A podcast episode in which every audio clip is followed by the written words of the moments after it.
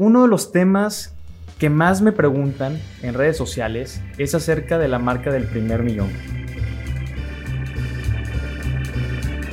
Bienvenido a Quiero que seas rico. Comenzamos. ¿Cómo lo puedo generar? ¿Cómo lo puedo trabajar? Esta marca del primer millón es, es un antes y un después en la vida de una persona financieramente hablando.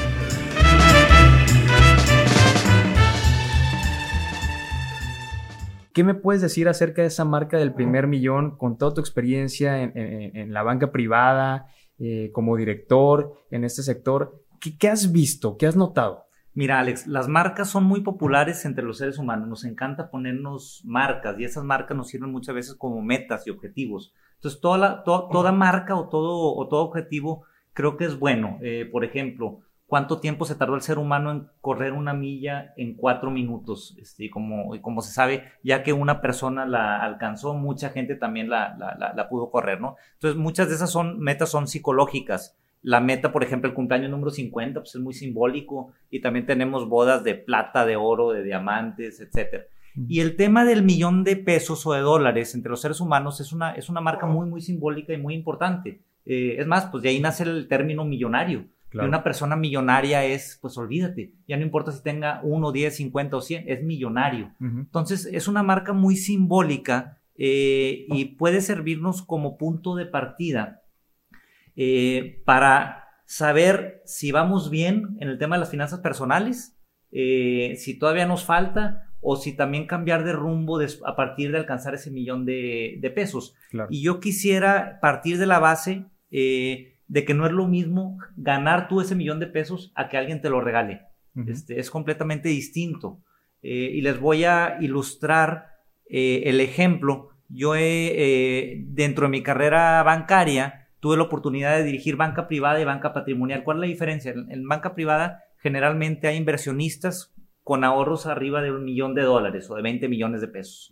este, naturalmente, pues son mucho menos, ¿no? Y en la banca patrimonial o la banca Premier son inversionistas que tienen ahorros entre 1 y 20 millones de pesos. Claro. Y a la hora, no quiero generalizar, pero a la hora de irlos a visitar y de conocer a estos inversionistas, en realidad es un perfil bien distinto, porque dentro de los inversionistas que tienen arriba de 20 millones de pesos, mucho de ese dinero es dinero que viene de otras, de, de generaciones atrás. Ajá y encuentras dentro de este grupo de inversionistas algo de miedo y algo de preocupación de no perder ese dinero. ¿Por qué? Porque como ellos no lo generaron, no están seguros de volverlo a hacer si lo pierden.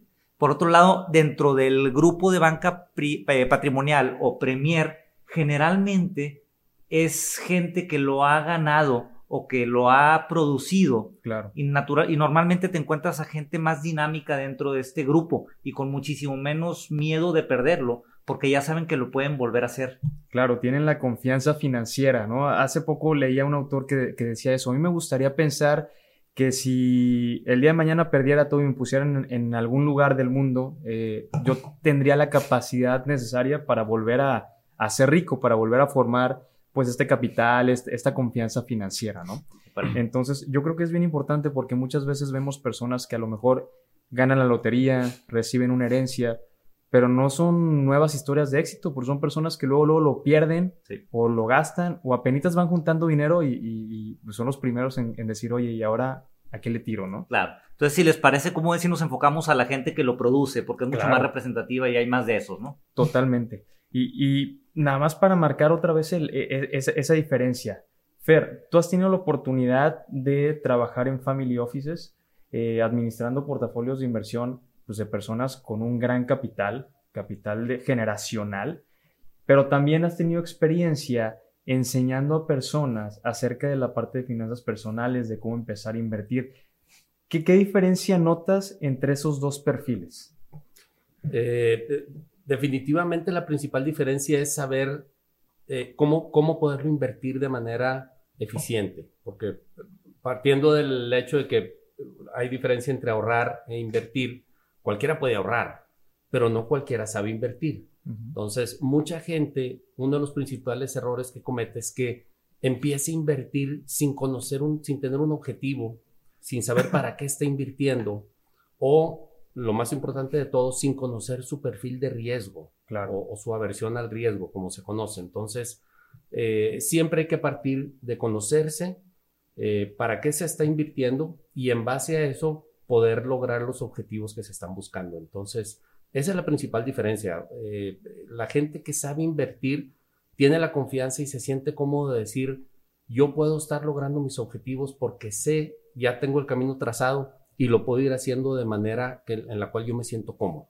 Claro. Esa es la principal diferencia. Excelente. Entonces- Entonces, podemos eh, resumir, tenemos, tenemos un primer paso para lograr ese primer millón eh, y mejorar nuestra vida financiera, es trazar objetivos, ¿no? Tener objetivos claros, saber, oye, hacia, hacia dónde vamos. Y yo creo que esto es importante porque en mi experiencia, a la hora de platicar con muchas personas que dicen, ah, yo quiero ser rico o yo quiero eh, tener mi primer millón o tener una mejor vida financiera, pues tú les puedes trazar el camino y decirles, ¿sabes qué? Pues vas a empezar a ahorrar, vas a, vas a invertir, vas a ir poco a poco. Y luego, luego ellos dicen, no, pero es que yo ya quiero tener, renunciar mañana y, Sí, claro. y- y tener millones y vivir este, otra vida. Y pues las cosas, lamentablemente, digo, me encantaría que fueran así, pero no son así, ¿sí? Y muchas veces eso nos lleva o los lleva a tomar malas decisiones a la hora de invertir. Fíjate, Alex, ahí te voy a interrumpir. Yo creo que es mucho más, importa- más importante que cuánto estás ganando, es el tema de la ¿Cuánto te disciplina que se requiere para al final de cuentas ahorrar. Claro. Y el ahorro es, pues, ingresos menos gastos es igual a ahorro. O la fórmula que, este, eh, la fórmula que a mí me gusta es disciplina menos ego es igual a ahorro. Claro. ¿verdad? Y sin disciplina es muy, muy, muy difícil ahorrar. Es, es igual, sin disciplina también es muy, muy difícil enflacar. Claro. Eh, entonces, yo, yo les diría, parte básica para llegar al primer millón es la disciplina. Y si no la tienes la disciplina, cuando, por ejemplo, estás soltero, que nada más depende de ti, pues ya imagínate si todavía no llegas al primer millón y te casas y tienes hijos Claro. y ya hay necesidades de otra gente, muchísimo más difícil va a ser. Entonces, creo yo que parte fundamental para llegar al primer millón es empezar a disciplinarte por ahí de los 18, 19, 20 años, si no es que antes. empezar temprano, ¿no? Porque muchas veces las personas dicen, oye, pues es que ahorita todavía no gano mucho, pues mejor me espero después, pero después No, llegan los hijos, eh, las responsabilidades, las vacaciones, etcétera, etcétera, etcétera. Entonces, yo creo que esa es, esa es otra clave, ¿no? Empezar, empezar temprano. Claro, porque yo te, eh, agregándole un poquito al tema de la dis- disciplina, disciplina con un poco de años, porque ya si te conviertes en una persona muy disciplinada, tampoco lo vas a tener en un año. claro. Entonces, es disciplina y hábitos. También tiene mucho, mucho que ver con estrategia. Nuevamente muchísimo más que con el hecho de cuánto estás ganando. Este, saber nuevamente cómo hacer para que todos los meses te sobra algo de dinero y a la par, como decía Fernando, en dónde invertir ese dinero para que te ayude a llegar Claro. antes al millón de pesos. Claro. Y es que muchas personas de repente eh, llegan y me dicen, oye, pues ¿cómo le hago? Ok, pues vamos a empezar, ganas esto, gástate esto y ahorra es- es- este pedazo, ¿no? Y me dicen, ay, pero pues de aquí a que junte el millón con ese cachito que me queda, pues me voy a tomar, me va a tomar 20, 30, 40 años. Pues sí, ¿quieres que te tome menos? Pues gasta todavía menos, gástate solamente el 50%, por, vive con el 50% de tus ingresos. Claro. No, pero es que no puedo. Ah, bueno, pues entonces es una manera de empezar. Si no, si sigues sin ahorrar, si sigues sin, sin trabajar tu dinero, Ajá. pues definitivamente jamás, jamás vas a llegar a ese millón. Pero tocaste un punto bien importante que es el tiempo. En el, clave, en, el tema de ahorro e inversión, el tiempo es clave. Por eso siempre decimos, entre más pronto puedas empezar a ahorrar y a invertir, es mejor. Sí. Tú decías 18, 20 años. Yo te diría todavía más chicos. O sea, los Claro. niños eh, que- que le das el domingo, oye, separa un poquito, invierte una partecita para que se vayan haciendo ese hábito y vayan viendo los frutos sobre todo, porque ya más grande, cuando tienes una carga de gastos, es más difícil hacerlo, pero si empiezas desde chico y empiezas a ver los frutos desde chiquito, es muchísimo más fácil hacerlo. Cierto. Eh, otro punto muy importante que mencionaste, Alex, no me alcanza. Bueno, hay que buscar cómo se pueden reducir gastos o también muy importante buscar una segunda fuente de ingresos.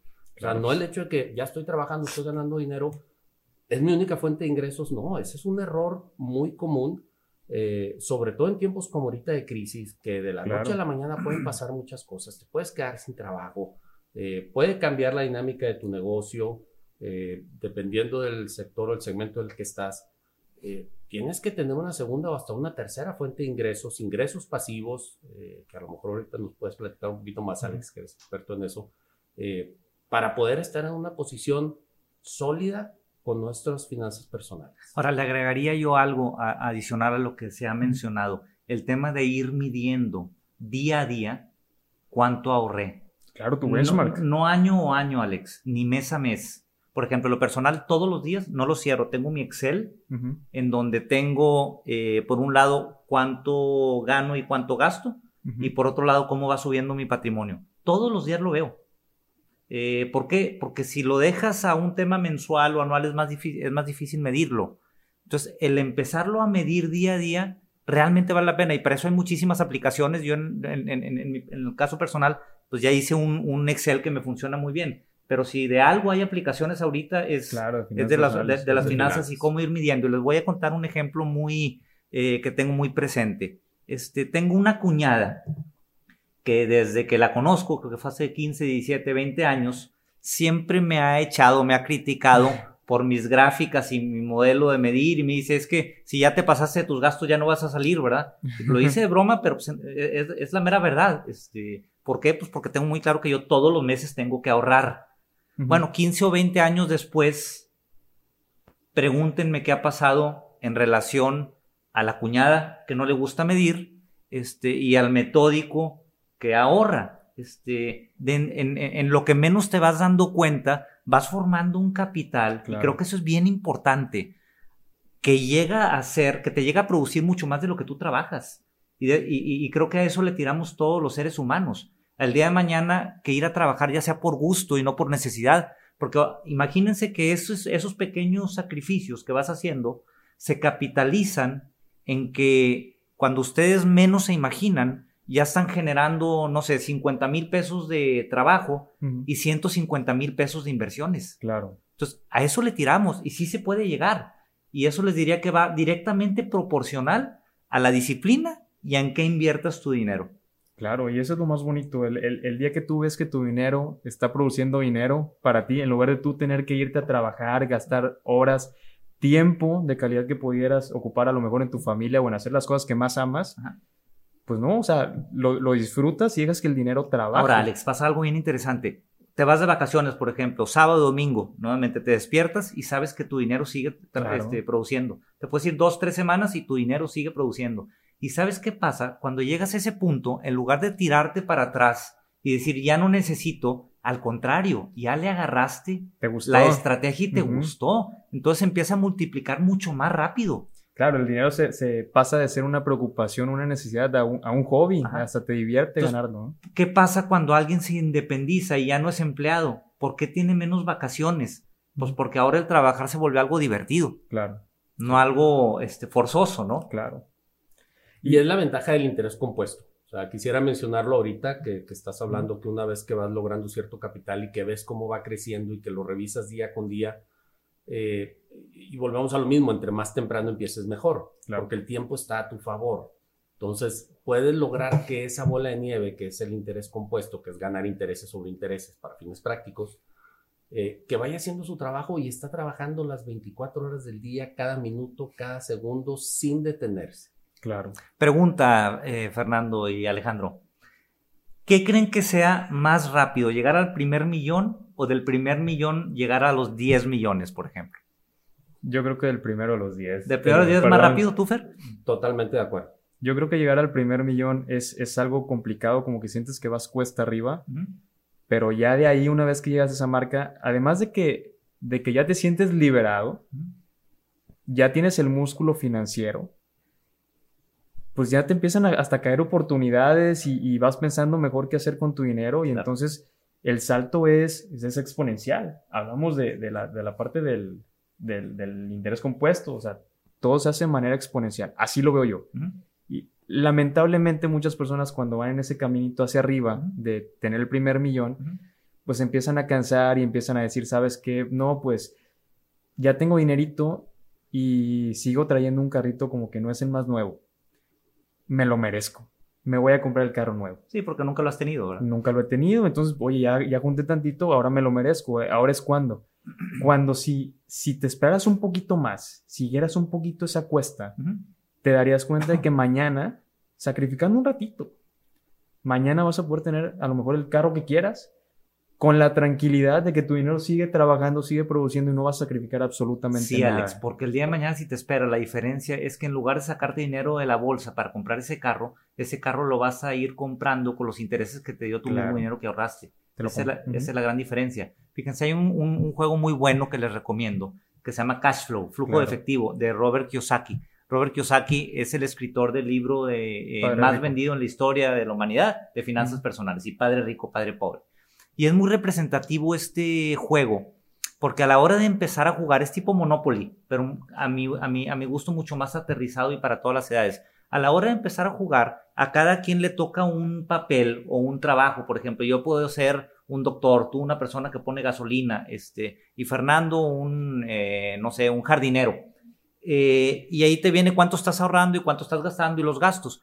Y es muy representativo porque en un principio del juego todo el mundo lo empieza soltero y sin hijos. Uh -huh. Ustedes me preguntarán, ¿cuál es la diferencia? Pues ustedes imagínense si cuando ya tienes un compromiso con una pareja y con hijos, ya tienes el millón y toda la metodología para saber cómo hacerle para ahorrar, que si apenas vas a empezar y de repente ya tienes compromisos de tu mujer eh, que está embarazada y no puede eh, eh, producir, claro. más una hipoteca de una casa, entonces estás empezando en contra del viento. Claro.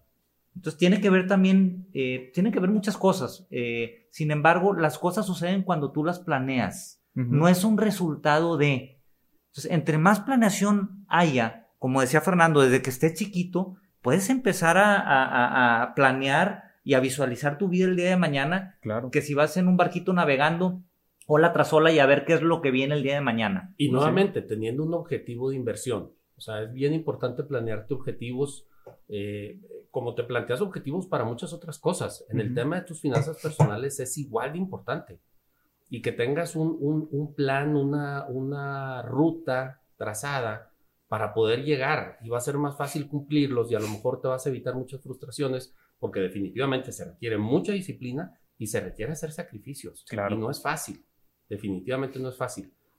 Pero los frutos y los beneficios de poder llegar a la meta, como iniciaste la plática, Rodrigo, de de, de, de, poder correr esa milla en menos de cuatro minutos, etcétera, es muy, muy y altamente satisfactorio. Entonces, toma tiempo, toma sacrificio, sí, pero los frutos realmente son muy, muy, muy, muy padres. Fíjese, es, perdón, Alex, sí. ahí les voy a otra analogía. Platicando con un amigo hace 10, 15 años, este, que tenía mucho tiempo sin ver, fuimos a comer y me decía, Rodrigo, te necesitas divertir más, te veo muy aburrido. Yo, ¿por qué, hombre? ¿Por qué? Sí, pues porque eres muy metódico, este, llevas tus cuentas este, y no te, eh, no te pasas de tus ahorros y, y, y, yo creo que te necesitas divertir más, me decía, me decía esta persona. Y nuevamente, después de 10, 15 o 20 años, eh, yo considero que no, es, que no es el tema de que no me divertía. Uh -huh. eh, siempre he sido una persona muy estructurada, no nada más con las finanzas personales, con mis despertadas, con mis hábitos, con mis rituales y demás. Pero yo les diría que al, no les diría que al final, en el mediano plazo, uh -huh. o sea, después de unos 10, 15 años de llevar estas disciplinas, paga y paga muchísimo. Claro. Eh, para ahora sí, eh, en los términos de este amigo, ahora sí divertirte a fondo, ¿no? Claro. ¿Por qué? Pues porque ya sabes que ahora sí puedes no ir a trabajar si así lo quisieras y tu dinero sigue generando dinero. Entonces, nuevamente, perdón que insista, pero todo eh, en mi punto de vista se regresa al tema de la disciplina no nada más para las finanzas personales, la disciplina es bien importante. Sí, en general. Claro, y no necesariamente significa que no te puedas dar un gusto, claro. que no puedas comprarte algo que quieras uh -huh. o que estés buscando. Por supuesto que se puede hacer, uh -huh. pero siempre y cuando este, cuidando que tus gastos no sobrepasen tus ingresos, etcétera. Y, y, a mí, por ejemplo, en, este, hace poco di un cursito ahí de finanzas personales y les ponía el ejemplo. Eh, cuando sale el primer iPod, uh -huh. que costaba 299 dólares, era un ladrillito así grande, pesado, este, pantalla chica, blanca y negro. Eh, uh -huh. Si en vez de haber comprado el iPod, lo hubieras invertido en acciones de Apple, al día de hoy esos 299 dólares valdrían el equivalente a 2 millones y medio de pesos. Andale. Por la apreciación que ha tenido la acción de Apple. Claro. Es un ejemplo solamente, uh -huh. ¿no? Pero un pequeño sacrificio que puedas hacer te puede generar este, frutos muy, muy importantes e interesantes. Claro, unos sacrificios de un par de años. Oye, no, no voy a tener el iPhone más nuevo o el carro más nuevo. Eh, voy a trabajar ese dinero. Puede cambiar tu vida por completo pues, de ahora en adelante. Y de hecho, hablando un poquito también del tiempo, y voy a tocar la parte de ingresos pasivos y, de poner nuestro dinero a trabajar, porque hace rato mencionaste algo bien importante. Eh, no importa cuánto ganes. Hay personas que pueden ganar muy buen dinero, muy buen sueldo, tener un muy buen ingreso, pero aún así, esas personas, pues dependen de un solo ingreso. O sea, están a, un problemita, a una decisión, a algún incidente o cualquier cosa de ya no ganarlo. ¿sí? ¿Qué es lo mejor ahí? Pues tener a lo mejor ingresos pasivos que estén sustituyendo ese ingreso y que hagan que tu dinero empiece a trabajar y nunca va a haber nada más bonito que el hecho de que, oye, ¿sabes qué? Mañana mi dinero gana más que lo que yo producía claro. sacrificando mi tiempo. Claro. Ahora, en ese aspecto, Alex, no sé si se han dado cuenta, pero ahorita está muy de moda el ser emprendedor. Claro. Y un poco subvaluado el ser empleado. Y yo quisiera eh, decirles que no hay una manera más rápida o mejor que la otra. Tiene mucho que ver con tu perfil. Claro. Hay para todo. Y hay empleados este, con, muchísimo dinero y hay emprendedores quebrados. Sí. Y, viceversa. Sin embargo, como bien lo decías ahorita, ahorita ya no nada más existen esas dos posibilidades. Ahora existe también la mezcla. Tú puedes ser un empleado teniendo otras cuatro fuentes de ingreso. Claro. Sí. Sí, y, nos han vendido mucho la idea del emprendedor de que si tú quieres ser rico, si tú quieres ser millonario, tienes que ser, tienes que tener tu empresa, ser empresario, que a lo mejor ayuda. Vestirte con una sola teacher todos los días, hacer negocios millonarios en el Starbucks, sí, se oye muy romántico. Seamos realistas, esa es una persona de cada cuánto, un millón o más, entonces no, no, no es para todos, pero eso no quiere decir que va a cortar tus aspiraciones de tener una mejor vida financiera. Sin duda alguna. Y aquí yo creo que vamos a ir cerrando, regresando al tema del tiempo. Fíjense que, y no me van a dejar mentir ustedes, Warren Buffett es yo creo que el inversionista más famoso del mundo, por lo menos en la actualidad, y hay cientos de libros, a lo mejor cientos no, pero sí hay muchísimos libros que hablan de sus, de sus estrategias, de, cómo invierte él, de qué es lo que ven las empresas y todo. Y, y, te enseñan hasta su metodología, el value investing, oye, en qué fijarte, cómo evaluar la empresa. Pero yo creo que no he leído ningún libro que no te hable de la verdadera clave de Warren Buffett. Y yo creo que es el tiempo. Porque si tú te pones a leer qué es lo que hizo Warren Buffett, él empezó tempranito. ¿A cuántos años compró su primera acción? Creo que tenía 12 años. 12 años. Entonces imagínate, es el tiempo. De hecho, el 80% de la fortuna de Warren Buffett la generó pasando los 60, 70 años. Exacto. Imagínate, entonces fueron 60 años o 70 años para generar un 80% de lo que tiene hoy en día. La clave es tiempo. Ahora, volviendo a ese punto, eh, Alex, hay muchas estadísticas que te dicen, si tú hubieras invertido tu dinero en el Standard Poor's o en, la bolsa, ahorita tuvieras eh, X o Y, ¿no? O si hubieras eh, invertido en una casa o en un terreno hace 20 años, ahorita tu terreno valdría X o Y. Son las dos típicas historias que tú eh, escuchas o analogías, ¿no? Si hubieras invertido en bolsa, Fer, o si hubieras invertido en un terreno, ahorita tendrías eh, tanto. Claro. ¿Crees que hay un nuevo panorama con respecto a esto, Fer? Así como, como, como en muchas otras eh, vertientes está cambiando el mundo o sigue siendo a tu gusto acciones y bienes raíces? en mi punto de vista, la clave es diversificar a final de cuentas, y como lo hemos escuchado muchas veces y en todos lados, pues no pongas todos los huevos en una sola canasta.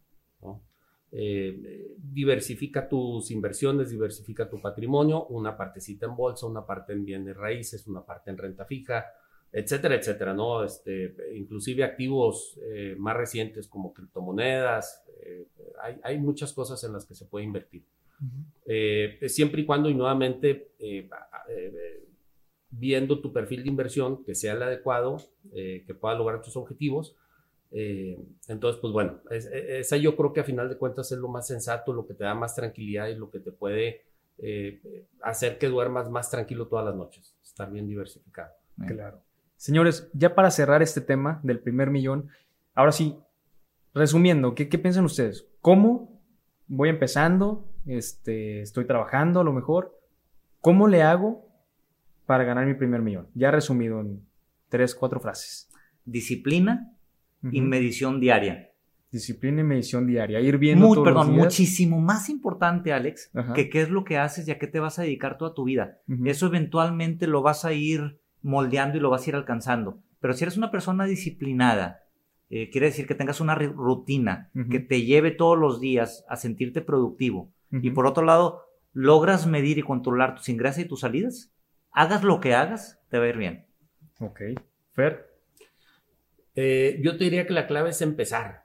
Y entre más pronto, mejor. En, el caso, por ejemplo, mío, pues que me hubiera encantado empezar hace 30, 40 años. Eh, como dicen, el, mejor momento para invertir fue ayer. Pues, fue ayer. El segundo mejor momento para invertir es hoy. O sea, no dejes que pase un día más. ¿Por qué? Porque nuevamente la octava maravilla del mundo, que es el interés compuesto, deja que haga su magia. ¿sí? O sea, si, y, el, y, el, ejemplo pues es muy claro, ¿no? O sea, si tú vas a poder lograr, que no es caso real, pero que se vaya duplicando tu patrimonio, pues a lo mejor dices, si empiezo con 100 pesos, y se duplica a 200, si se duplica a 400, 800, pues a lo mejor no suena mucho, pero cuando ya tienes un millón y se duplica 2 y se duplica a 4, ah, caray, ya empieza, ya ahí sí ya se mueve la aguja y empieza a sonar. Entonces, eh, empezar, esa es la clave, empezar y entre, lo, entre más rápido sea, mejor. Totalmente de acuerdo. Yo creo que eh, agregaría yo el buscar nuevas fuentes de ingresos, poner a tu dinero a trabajar para ti y, pues sí, empezar ya y empezar, empezar a trabajar en serio, ¿no? ¿no? No sacrificar tu satisfacción de largo plazo por solamente gozar la satisfacción momentánea o de la hora, ¿no? Pensar en el futuro.